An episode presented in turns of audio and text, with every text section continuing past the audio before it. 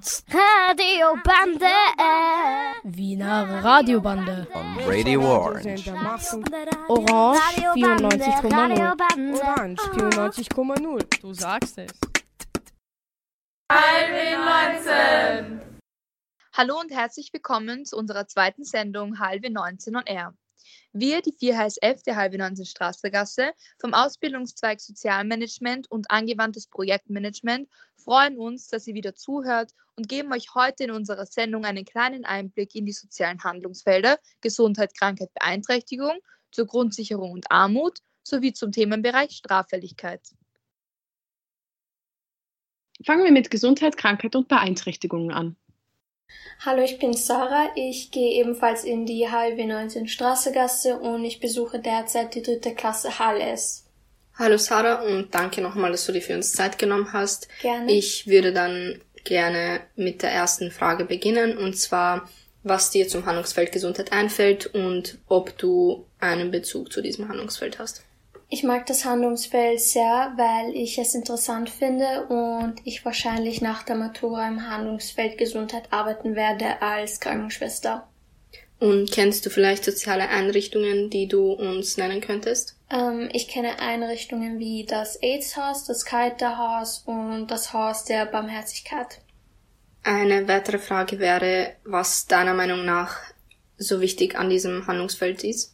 Ich denke, das Handlungsfeld Gesundheit ist sehr wichtig für uns, da wir alle körperlich und mental gesund sein sollen und die Möglichkeit haben, Hilfe zu holen, wenn wir dies benötigen. Und noch die letzte Frage, und zwar, hast du vielleicht Kontakt zu jemandem, der im Handlungsfeld Gesundheit arbeitet? Ähm, ja, ich habe Kontakte. Meine Tante arbeitet im Altersheim als Krankenschwester und meine andere Tante arbeitet in einem Krankenhaus. Danke noch einmal, dass du dir für uns Zeit genommen hast und die Fragen sehr informativ und interessant beantwortet hast.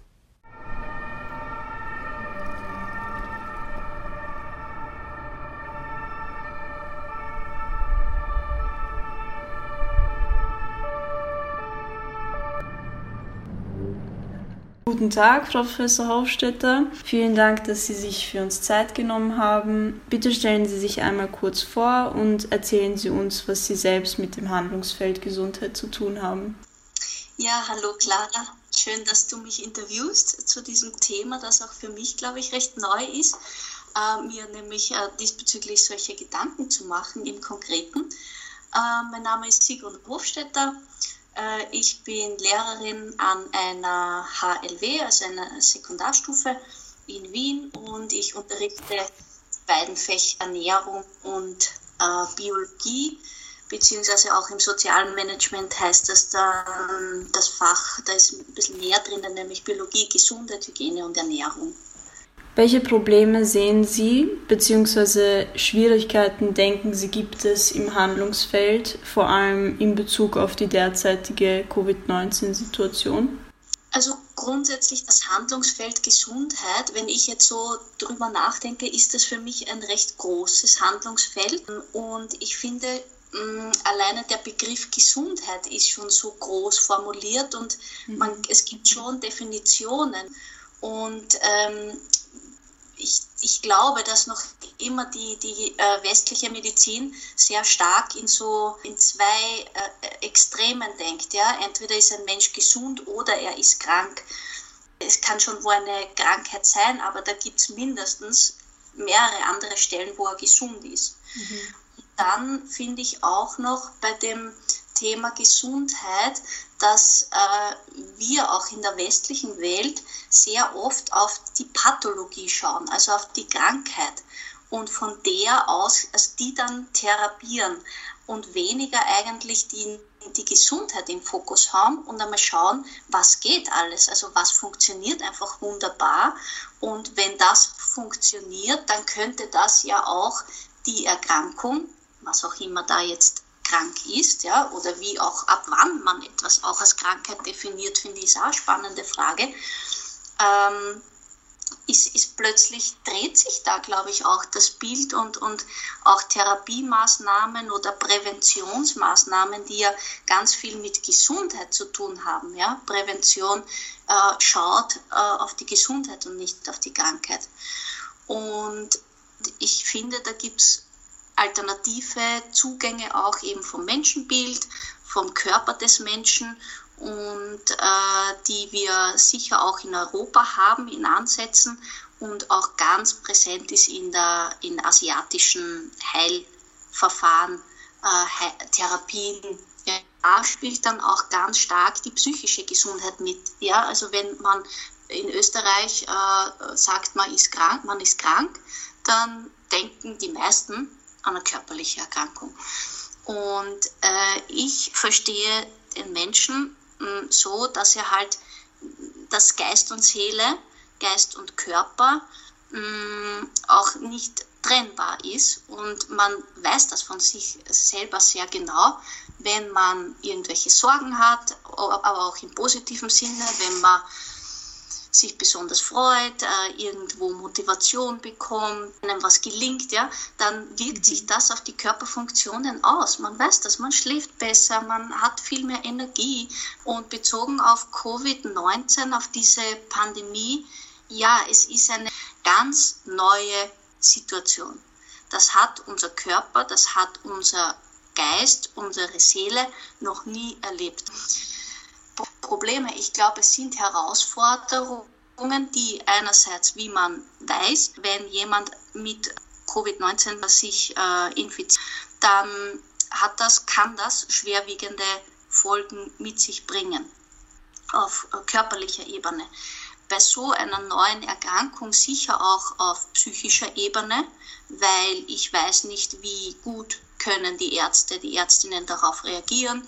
Bin ich im Gesundheitssystem versorgt? Werde ich dort isoliert? Und dann geht die ganze äh, Schleife sozusagen oder der ganze Kosmos von äh, der psychischen Gesundheit auch los. Ja? Was macht das mit mir, wenn ich mich isoliere? Für mich als also ich als Person bin ein Mensch, ich brauche das wirklich für meine Gesundheit, dass ich unter Menschen bin. Und da meine ich jetzt nicht so, wie wir uns hier auch online sehen.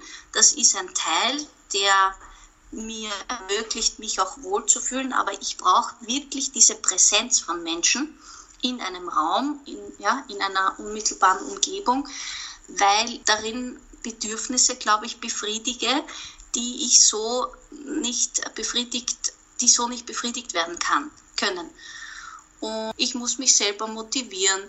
Ich muss mir meinen Tag selber gestalten. Mhm. Weil wenn ich in die Arbeit gehe, dann, äh, weiß ich nicht, treffe ich dort jemanden und sage, na, gehen wir nachher nur auf einen Kaffee oder äh, kommst mit ins Theater am Abend. Das spielt jetzt nicht. Das heißt, meine äh, Aufgabe ist es auch viel selbstständiger zu sein, äh, was die Tagesstruktur angeht die ja auch wesentlich ist für die Gesundheit, finde ich. Also am Anfang war das beinahe eine Erleichterung, einfach zu Hause zu sein und einmal nichts zu tun. Irgendwie hat sich so angefühlt.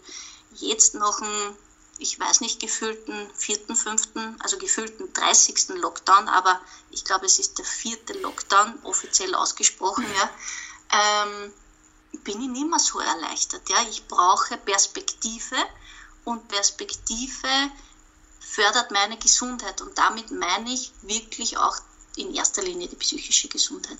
Dankeschön für Ihren interessanten Beitrag dazu.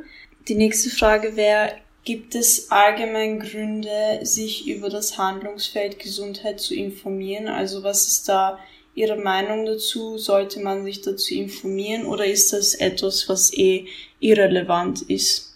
Also ich finde, das ist das Allerwichtigste nach dem Demokrat, nach dem, dass man sich für die Demokratie engagiert. Also wenn ich mich für meine eigene Gesundheit nicht interessiere, dann interessiere ich mich einfach für mich nicht.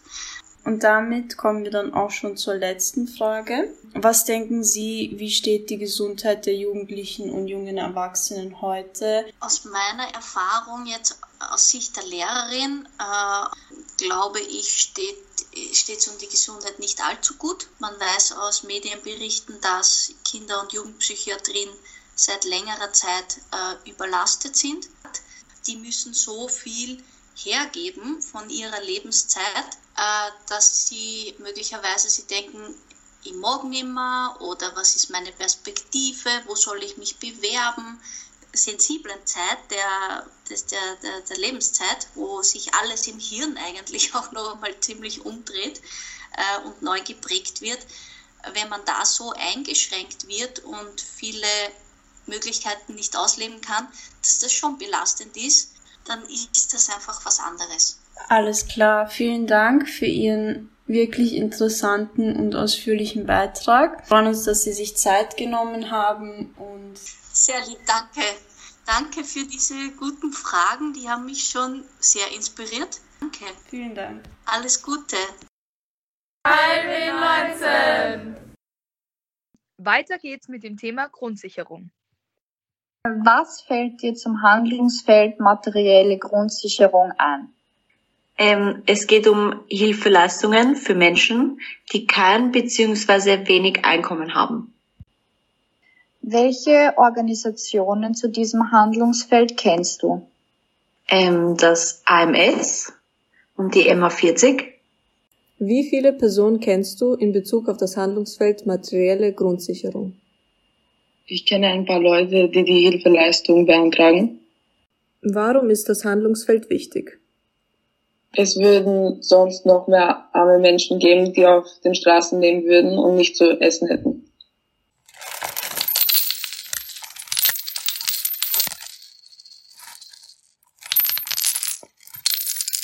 Mein Name ist Melanie Hieblinger und ich arbeite in der Stabstelle interne und externe Kommunikation für die ähm, Abteilung für Soziales, Sozial- und Gesundheitsrecht der Stadt Wien. Als erste Frage ähm, würden wir gerne wissen, wie Mindestsicherung aussieht. Okay, ähm, also ganz grundsätzlich ist die Wiener Mindestsicherung eine Unterstützung äh, für Menschen in Notlagen in Form von finanziellen Hilfen und auch ähm, in Form von sozialarbeiterischer Beratung und Betreuung. Ähm, die Mindestsicherung ist dafür da, um die Lebenserhaltungskosten äh, und die Miete von Wienerinnen und Wienern mit geringem oder gar keinem Einkommen ähm, zu sichern. Woraus besteht Mindestsicherung? Betrag zur Deckung des Wohnbedarfs ist für Wohnkosten zu verwenden, also zum Beispiel für die Miete. Und der Grundbetrag zur Deckung des Lebensunterhalts ist für äh, beispielsweise Nahrung, Bekleidung, Körperpflege, Möbel, Heizung und für andere persönliche Bedürfnisse zu verwenden. Und dazu zählt zum Beispiel auch die soziale und kulturelle Teilhabe. Es ist wahrscheinlich unterschiedlich, wie viel eben jeder kriegt, der das beantragt, oder? Also wie viel Geldleistung? Genau, also wie viel Geld eine Person bekommt, hängt natürlich eben von den Anspruchsvoraussetzungen mhm. ab. Und ähm, es ist in der Mindestsicherung auch, ähm, die erfolgt unter Anwendung von verschiedenen Mindeststandards. Ähm, das bedeutet ähm, zum Beispiel, also ich habe ein kleines Beispiel, das ist, äh, wir nehmen eine alleinstehende volljährige Person, wir sagen, die ist ungefähr 28 Jahre alt und geringfügig beschäftigt ähm, und verdient bei ihrem äh, verdient ein Einkommen von 350 Euro monatlich. Ähm, der Mindeststandard für eine alleinstehende erwachsene Person ist im Jahr 2021 äh, 949 Euro und 46 Cent. Der Mindeststandard variiert auch jährlich, wird, äh, wird immer angepasst. Und um diesen Grundbetrag von rund 950 Euro, um das, den Mindeststandard von 950 Euro äh, zu erreichen, erhält die Person dann ähm, Unterstützungsleistungen von der Wiener Mindestsicherung in Höhe von ca. 600 Euro um ihre Lebenserhaltungskosten und den Wohnbedarf abdecken zu können. Das ist aber natürlich, wie, wie Sie schon erwähnt haben, ähm, von Person zu Person unterschiedlich. Die Mindeststandards variieren je nach Lebenssituation der Anspruchsberechtigten. Ähm, das heißt, es hat zum Beispiel eine alleinstehende Person ähm, ein anderes, einen anderen Anspruch auf Mindestsicherung als ein minderjähriges Kind. Wie kann man sich an Ihre Servicestelle wenden, wenn man Ihre Hilfe benötigt? Uns ist natürlich ganz wichtig auch zu erwähnen, dass zu uns jeder kommen kann, der vermutet, einen Anspruch zu haben oder einfach Unterstützung braucht in einer schwierigen Lebenssituation. Es gibt ganz verschiedene Wege, über die man uns erreichen kann. Die erste Anlaufstelle, die viele Menschen nutzen, ist unser Servicetelefon. Ähm, das Servicetelefon ist erreichbar äh, von Montag bis Freitag in der Zeit von 8 bis 18 Uhr. Und die Nummer von unserem Servicetelefon ist die 01 4000 80 40. Ähm, selbstverständlich gibt es auch die Möglichkeit, äh, sich rund äh, um die Uhr per E-Mail mit seinen Anliegen an uns zu wenden. Und wir bieten auch persönliche Beratungsgespräche an. Die sind aber, wie viele wissen, aufgrund der momentanen Covid-Maßnahmen zum Schutz von unseren Kundinnen und auch von unseren Mitarbeiterinnen nur eingeschränkt möglich. Ähm, wir haben auch im vergangenen Jahr, das war ähm, ein ganz guter Zeitpunkt auch mit Beginn der Pandemie, unseren Kundenverkehr im Bereich der Mindestsicherung neu organisiert und auch viele bestehende Angebote weiter ausgebaut. Wir wollten auch mit ähm, der Einführung von unseren Online-Anträgen sicherstellen, dass die Kundinnen uns ähm, rund um die Uhr erreichen können und auch uneingeschränkt Anträge stellen können weiterhin. Genau, also wir haben seit Beginn der Pandemie verstärkt auf elektronische und telefonische Kommunikation gesetzt. Ähm, die ganzen Online-Angebote sind auf unseren äh, Amtshelferseiten zu finden, auf wien.gv.at slash soziales. Und was dort auch zu finden ist und auch ganz wichtig zu erwähnen, ist unser Angebot an mehrsprachigen Informationen. Es war uns ein ganz äh, besonderes Anliegen, auch für unsere mehrsprachigen Kundinnen die Amtswege zu vereinfachen. Okay, sehr gut. Ich hätte auch eine Frage und zwar in Bezug auf Corona. Hat sich durch die aktuelle Situation etwas verändert? Also benötigen dadurch mehr Leute Unterstützung als zuvor?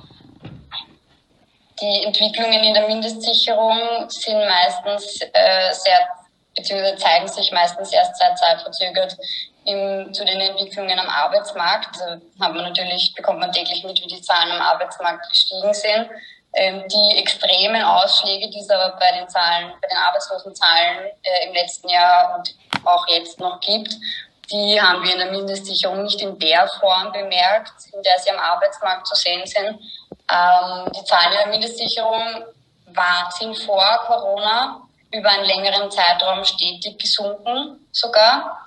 Der Trend hat sich aber im vergangenen Jahr mit Beginn der Pandemie ähm, umgekehrt und wir haben auch natürlich eine leichte Steigerung bemerken können, aber wie gesagt nicht so, nicht ansatzweise so in dem Ausmaß wie am Arbeitsmarkt.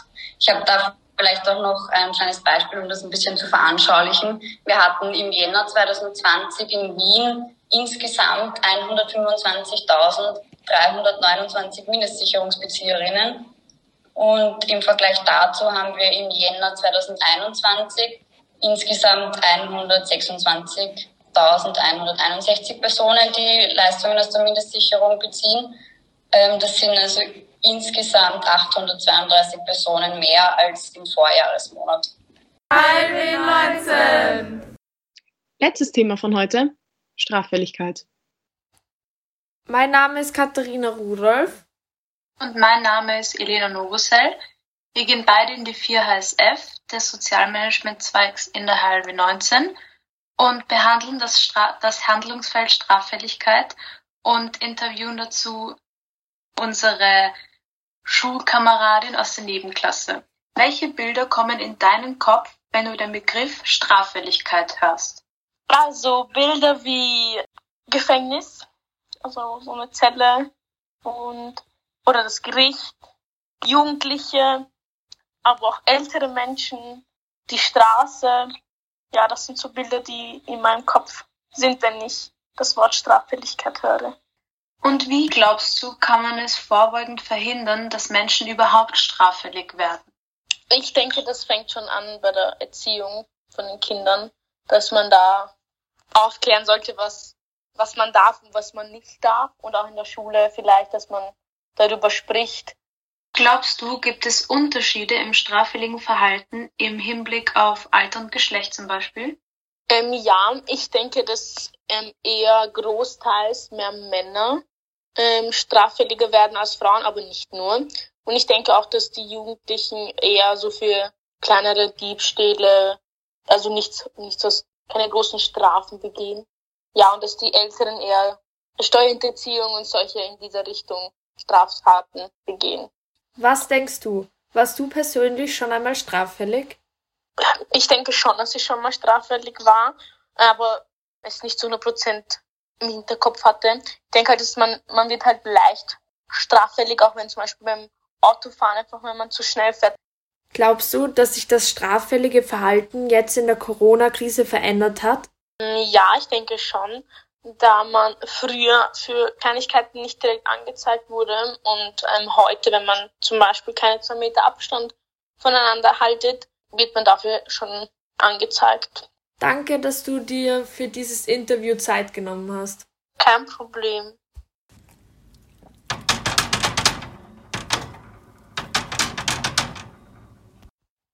ist Stefan Kalnocki. Ich bin Lehrer an der HLW 19 für die Fächer Sozialmanagement, Soziologie und Kommunikation, Supervision, Mediation. Und neben meiner Tätigkeit als Lehrer bin ich ähm, ehrenamtlich als Bewährungshelfer tätig für die Organisation Neustart, wo ich zwischen drei und fünf Klienten betreue.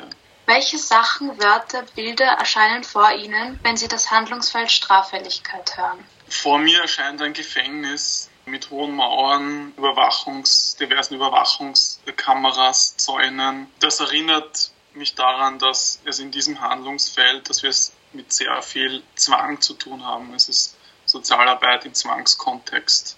Das heißt, die KlientInnen sind die meiste Zeit nicht freiwillig bei uns SozialarbeiterInnen, wie eben auch in der Bewährungshilfe.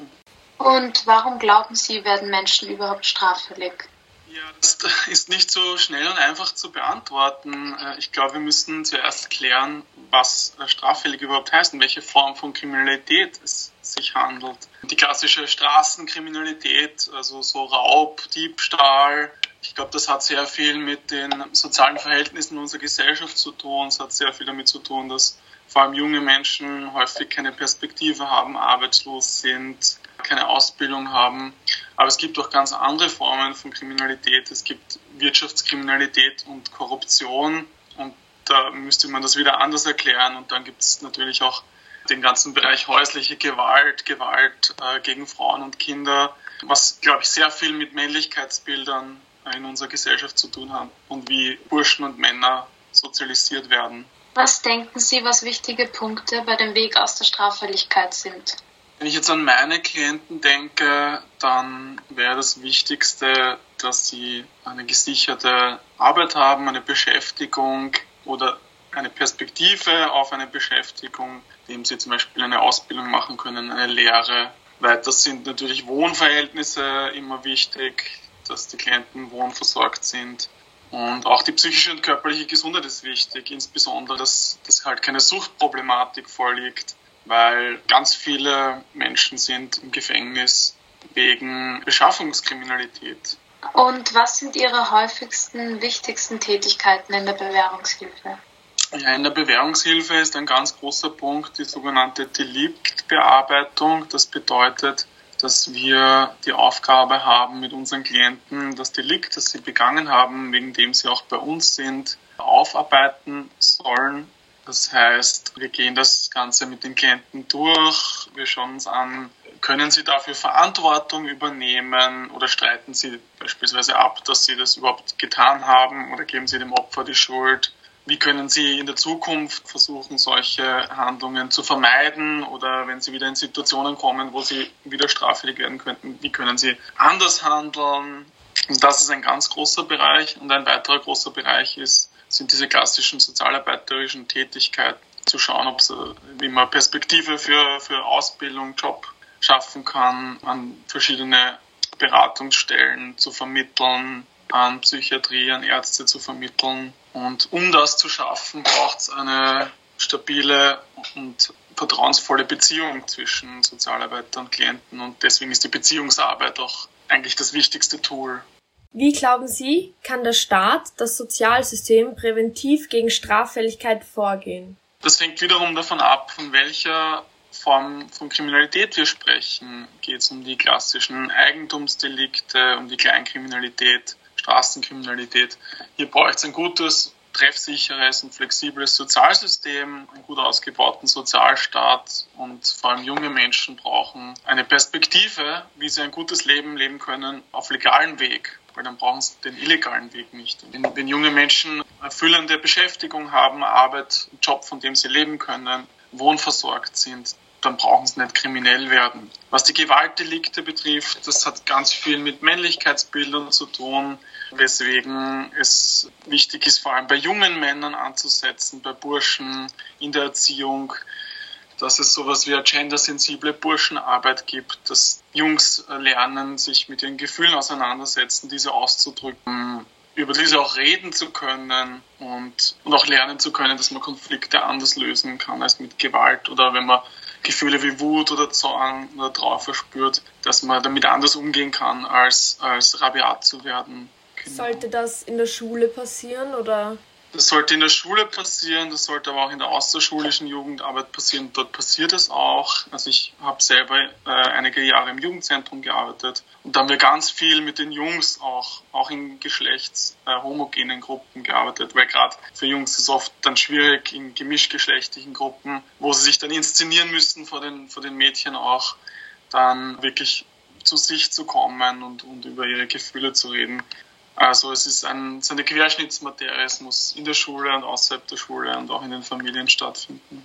Was sind die Probleme in den Strafvollzugsanstalten während der Corona-Krise? Ja, es sind große Probleme. Also die Strafvollzugsanstalten haben natürlich von Anfang an große Panik gehabt, dass Covid-19 eingeschleppt wird in die Gefängnisse, weswegen man die die Regeln auch total verschärft hat. Also bei Haftantritt müssen die Leute in Quarantäne gehen. Das heißt, gerade in dieser ersten sehr stressigen Phase ist auch kein Besuch erlaubt, sind sie auch völlig isoliert. Auch für jugendliche Straftäter, Insassen gilt das im Übrigen. Was ich gehört habe, war im vor allem im ersten Lockdown gab es phasenweise wochenlang gar keine erlaubten Besuche. Bis jetzt, also ein Jahr läuft diese Pandemie ja schon, bis jetzt sind Besuche auch nur hinter Plexiglas erlaubt. Es gibt kein, für Familienväter zum Beispiel keinen körperlichen Kontakt zu den Kindern, zu den Partnerinnen, keine Umarmungen sind erlaubt. Man kann sich vorstellen, was das auch mit den Menschen macht. Und nichtsdestotrotz ist natürlich Corona in die Justizanstalten gekommen. In fast allen Justizanstalten gab es meines Wissens nach Ausbrüche. Also das wird einfach auch reingetragen. Man, man, hat ja in einem Gefängnis auch sehr viel Fluktuation. Ja? Also es gibt dort Personal, die ein- und ausgeht. Das ist ja, ist ja keine komplett äh, abgetrennte Einheit in der Gesellschaft. Glauben Sie, dass sich das straffällige Verhalten jetzt während der Pandemie allgemein verändert hat? Ja, das zeigen ja auch die ersten Studien dazu. Also die Kriminalstatistik bildet das schon ab. Eigentumsdelikte haben abgenommen. Diebstahl zum Beispiel ist total zurückgegangen, weil die Menschen viel mehr zu Hause sind und äh, diese klassische Einbruchskriminalität dann zu, zur Dämmerungszeit nicht stattfindet. Es gibt aber auch Delikte, die angestiegen sind, wie Betrug und vor allem Betrug äh, im Internet. Und die häusliche Gewalt ist stark angestiegen. Die Kinder- und Jugendhilfe vermerkt schon einen, einen starken Anstieg von Gefährdungsmeldungen. Danke, dass Sie sich für das Interview bereit erklärt haben. Ja, gerne. Danke. Halbe 19! So, das war's für heute. Danke fürs Zuhören und danke an alle Mitwirkenden. Und in der nächsten, beziehungsweise vorerst letzten Sendung HLW 19 on Air wollen wir euch noch Einblicke in die Themenbereiche Migration, Asyl, Integration und internationale Sozialarbeit, Entwicklungszusammenarbeit sowie Bildung und Beruf geben. Alles Liebe und Gesundheit wünscht euch wieder die 4HSF aus der HLW 19 Strassergasse in Grinzing.